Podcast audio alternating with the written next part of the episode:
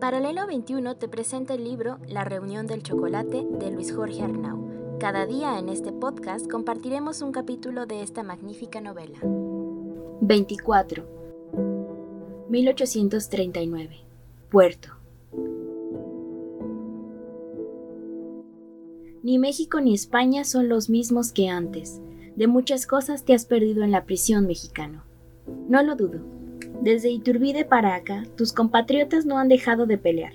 A veces creo que les hacemos falta. Ambos rieron. Eso es imposible, contestó.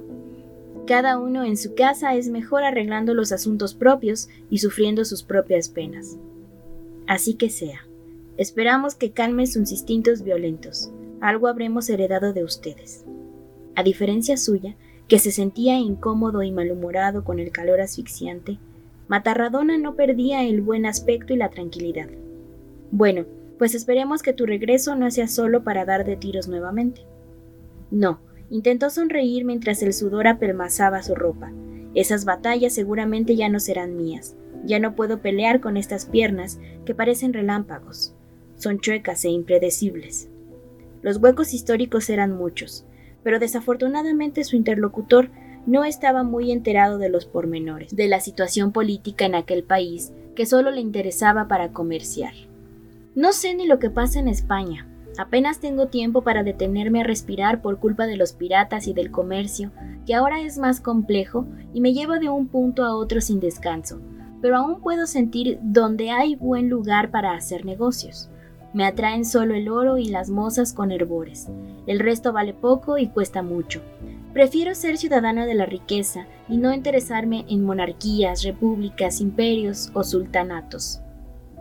Es una lástima. Me hubieras ayudado a ocupar algunos de los espacios que tengo en la cabeza. Matarradona comía sin dejar antojos para el día siguiente, con una euforia bíblica, como si diariamente asistiera a la última cena. Bueno, ya no sois españoles, pero os habéis quedado sin un enorme trozo. Los tejanos también han decidido caminar solos. El pescado que habían atrapado la víspera para el manjar del día, acompañado con un vino espeso de color rotundo que, si no era bueno, al menos espantaba las nostalgias. En esa ocasión eran los únicos comensales en aquel tablón torcido que actuaba por igual como comedor y escritorio para el dueño del navío.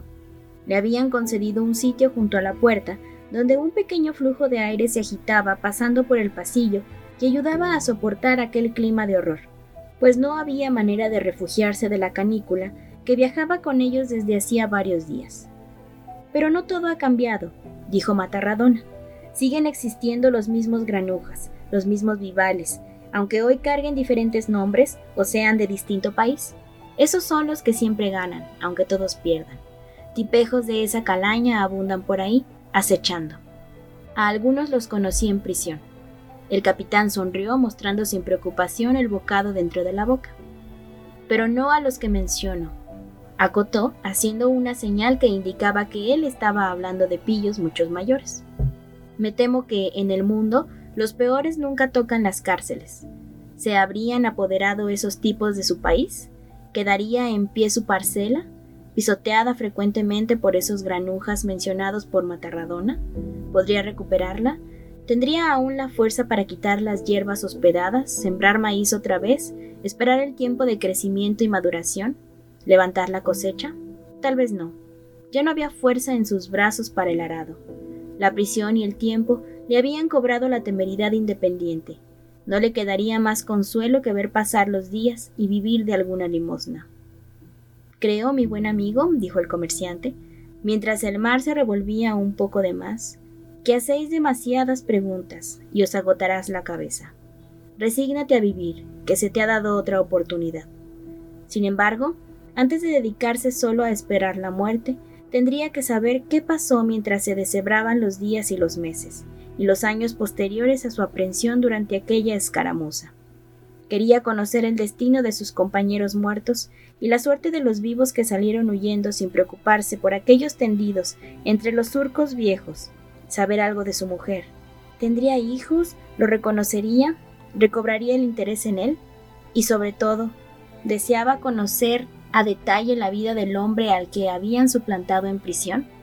Su actuación previa a la independencia sus motivos para ir a la lucha, su influencia, en especial entender los motivos de aquella inmensa condena. En cierto modo, tendría que conocer su propio pasado. Si tu país no es lo que esperas y algún día deseas volver, búscame, dijo Matarradona en una de las últimas comidas. Tal vez no sea lo que espero, pero es mío, aunque en realidad, recapacitó, nunca he estado en mi patria, que es más joven que yo. Creo que me tocará morirme ahí. ¿Estás seguro? Estoy decidido. Volver a Filipinas no es una opción.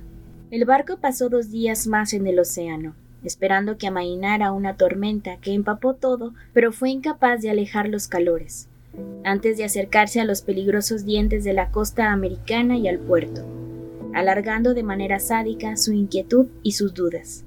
¿Qué hacer primero? ¿A quién acudir? No disponía de ningún documento que dijera que aquel anciano parcialmente cojo había participado en la Revolución de Independencia bajo el nombre real de Genaro Uscanga, ni tampoco que fuera Epigmenio González, cuyo nombre le había sido asignado, a punta de pistola, por un capitán, antes de conducirlo esposado hasta San Blas, amenazándolo con darle un tiro en el momento que revelara su identidad, cosa por demás innecesaria, ya que nadie se preocupó por verificar si el reo era el mismo prisionero salido de Querétaro con una terrible condena a cuestas.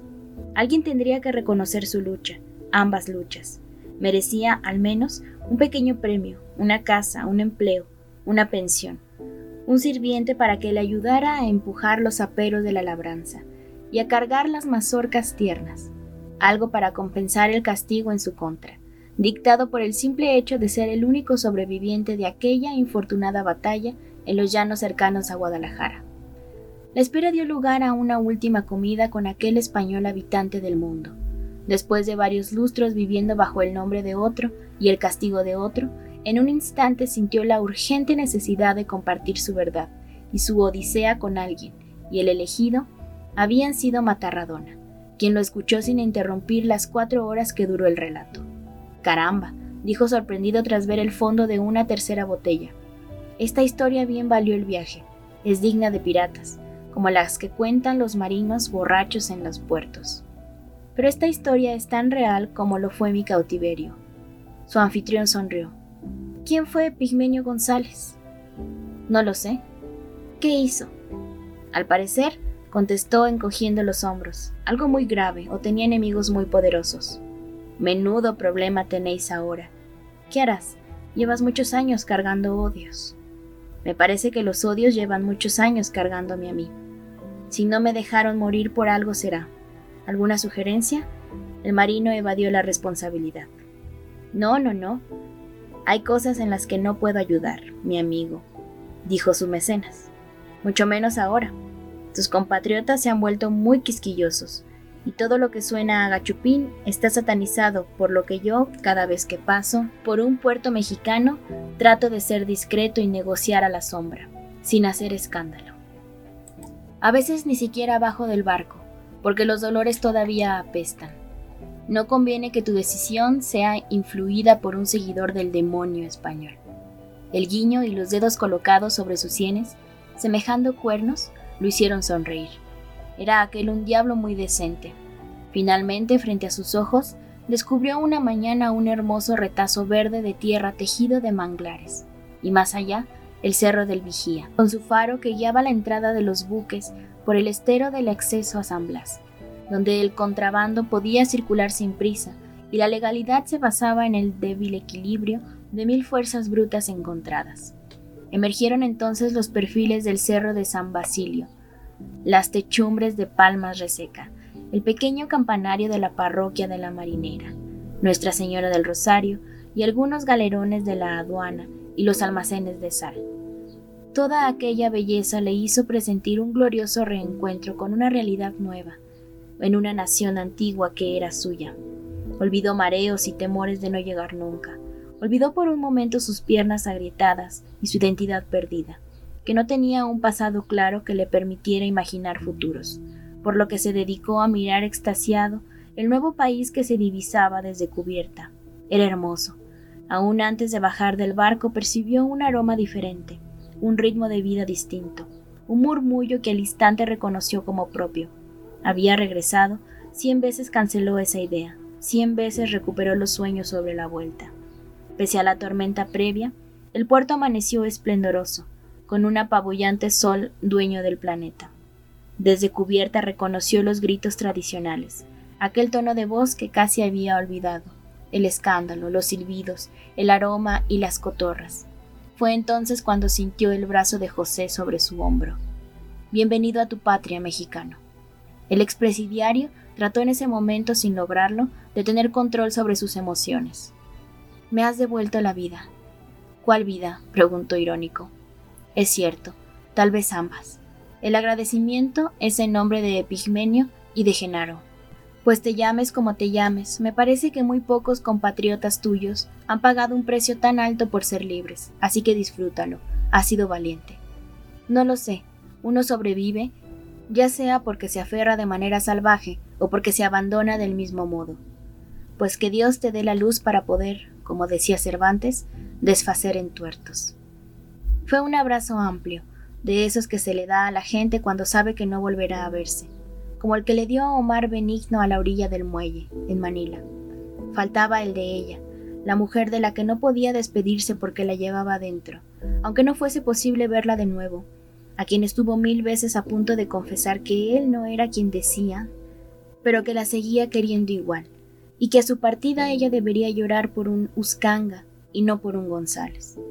Era su única cuenta pendiente en la capitanía de Filipinas, no podría olvidar su caminar menudo, ni su sonrisa permanente, ni su mirada completa, ni su piel, ni sus pies, ni su sexo, ni su paz, ni su vida. Sería otra deuda impagable, la más importante de todas. Cuando el barco quedó finalmente atado a puerto, el anciano, ataviado con un traje de comerciante que le había facilitado su benefactor, y que a él le parecía muy estrecho y demasiado sobrio, bajó a puerto. La sensación de volver a pisar tierra fue deliciosa, tanto así que por unos instantes prefirió quitarse las sandalias y enganchar las plantas de los pies a la arena del muelle, gozando la sensación de aquel polvo grumoso, cálido, que raspaba su piel.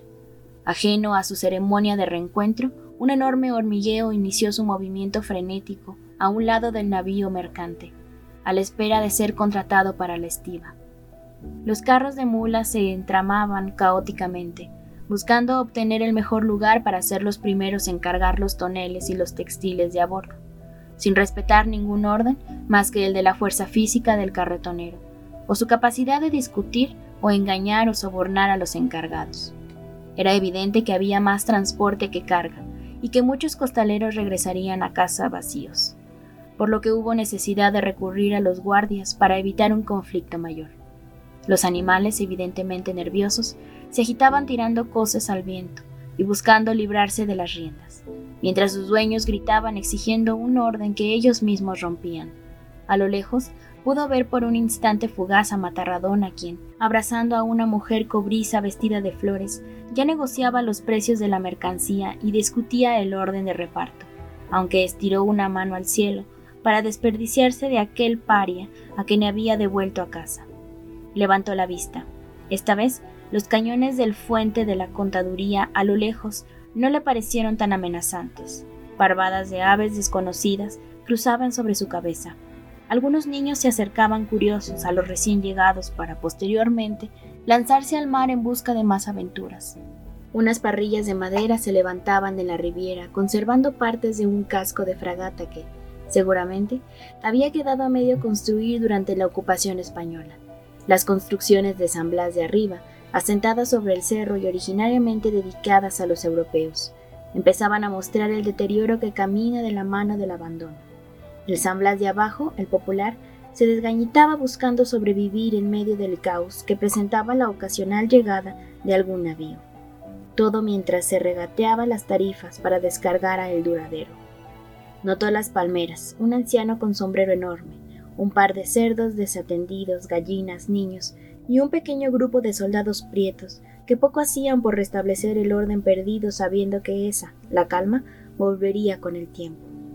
Lleno de su país, apenas cayó en la cuenta que había sobrevivido a la institución que lo había condenado a muerte en el destierro.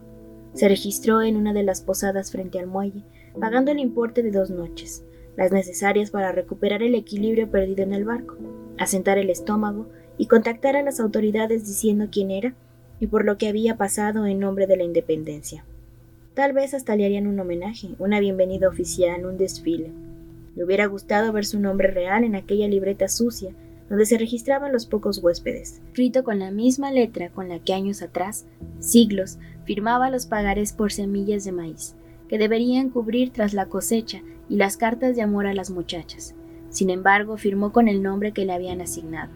Si era González quien había salido por ese puerto veinte años antes, era él quien regresaba.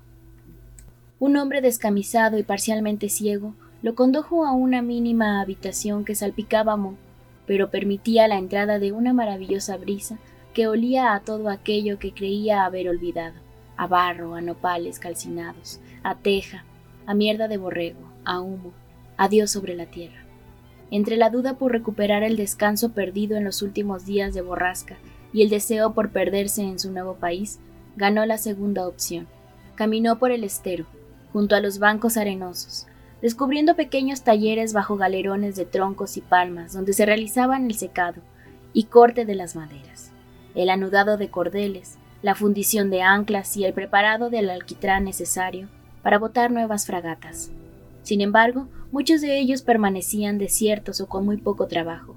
San Blas estaba viniendo abajo, ahogado en soledades rotas únicamente por una marea aérea de aves acostumbradas a asentarse en los manglares cercanos. Apenas pudo distinguir un par de lanchones resquebrajados a la espera de cirugías menores, y algunas redes cicatrizando al sol, nada más. El puerto era un fantasma en formación, con una presencia que daba muestras de decrepitud y sin grandes perspectivas de mantenerse en el mapa del nuevo país. En una de las callejuelas que llegaban a la playa se encontró con una taberna de pocas aspiraciones, que ofertaba bebida y sombra fresca, ambas al mismo tiempo. El local estaba casi vacío, por lo que el recién llegado prefirió sentarse en el pórtico abandonándose a la contemplación de aquella, su nueva locura. Con precaución para no atormentar su estómago destrozado, tomó un vaso de pulque.